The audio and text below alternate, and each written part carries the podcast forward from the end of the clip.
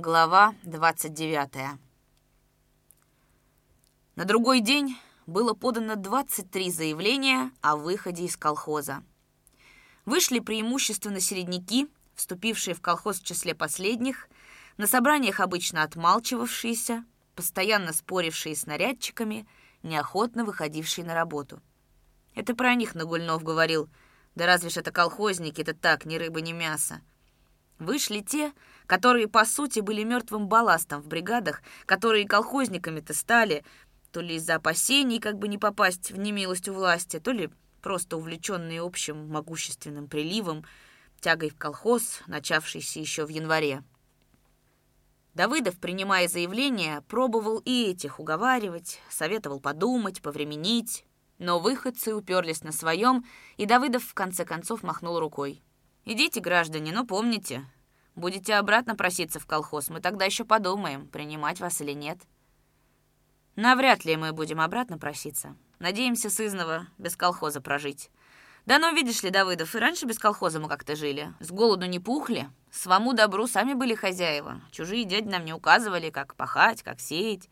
На попихачах ни у кого не были. Так что думаем, и за раз без колхоза жить не скучать». Улыбаясь закрученные каштановые усы, за всех отвечал вчерашний колхозник Батальщиков Иван. «Мы-то тоже без вас как-нибудь проживем. Уж плакать и убиваться не будем. Факт. Бабы с телеги кобыли легче», — отрезал Давыдов. Оно и лучше, когда полюбовно разойдемся. Горшок об горшок, и без обиды врозь. Дозвольте скотинку нашу из бригад забрать. Нет, этот вопрос мы будем ставить на правлении. Подождите до завтра. Годить нам некогда. Вы колхозом, может, после троицы начнете сеять, а нам надо в поле ехать. До завтра погодим. А уж ежели вы зачнете и завтра нашу худобу держать, тогда возьмем сами. В голосе Батальщикова была прямая угроза. И Давыдов слегка покраснел от злости, когда отвечал ему. «Я посмотрю, как ты сумеешь взять что-либо из колхозной конюшни без ведома правления. Во-первых, не дадим, а во-вторых, если возьмешь, будешь отвечать по суду. За свою скотиняку-то? Пока она колхозная». С этими бывшими колхозниками Давыдов расстался без малейшего чувства сожаления, но заявление о выходе Демида Молчуна — его неприятно поразило. Демид пришел уже перед вечером, сильно пьяный и все такой же неразговорчивый. Не поздоровавшись, сунул клочок газетной бумажки с нацарапанными поперек текста словами «Выпущайте из колхоза».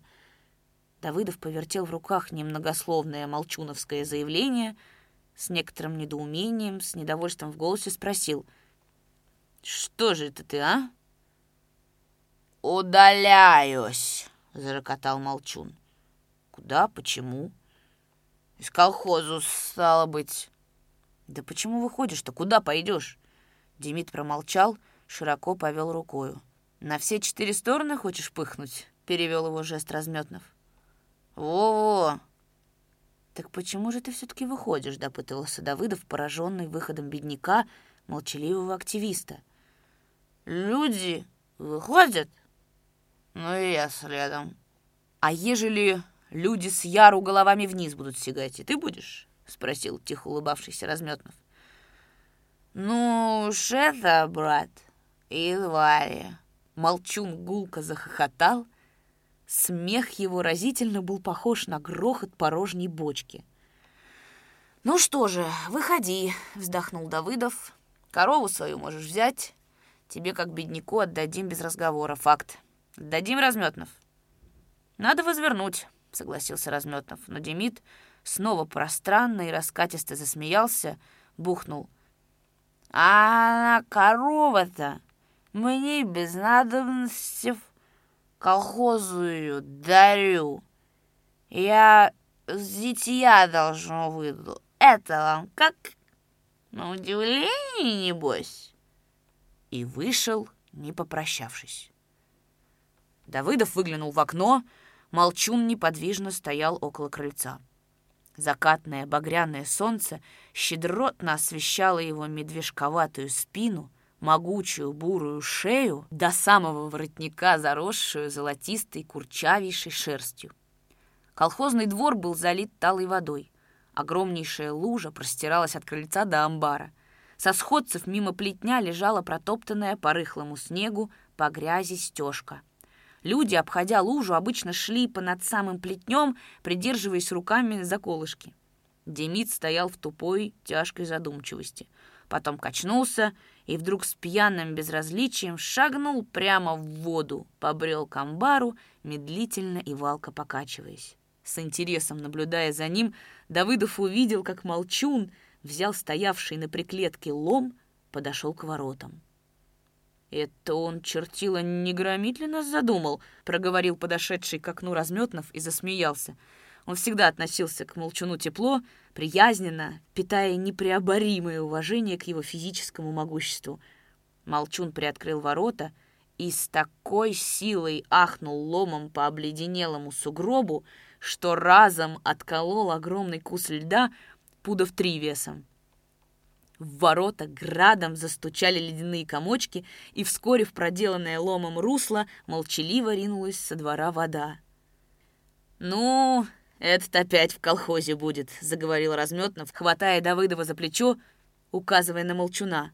Приметил непорядок, исправил и пошел. Значит, у него душа в нашем хозяйстве осталась. Верно я говорю?» После появления в районе газет со статьей Сталина райком прислал Гремячинской ячейке обширную директиву, невнятно и невразумительно толковавшую о ликвидации последствий перегибов. По всему чувствовалось, что в районе господствовала полная растерянность. Никто из районного начальства в колхозах не показывался. На запросы мест о том, как быть с имуществом выходцев, ни райком партии, ни райполевод союз не отвечали.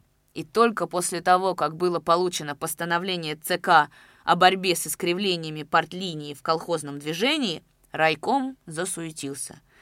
В гремячий лог посыпались распоряжения о срочном представлении списков раскулаченных, о возвращении колхозникам обобществленного мелкого скота и птицы, о пересмотре списков лишенных избирательных прав.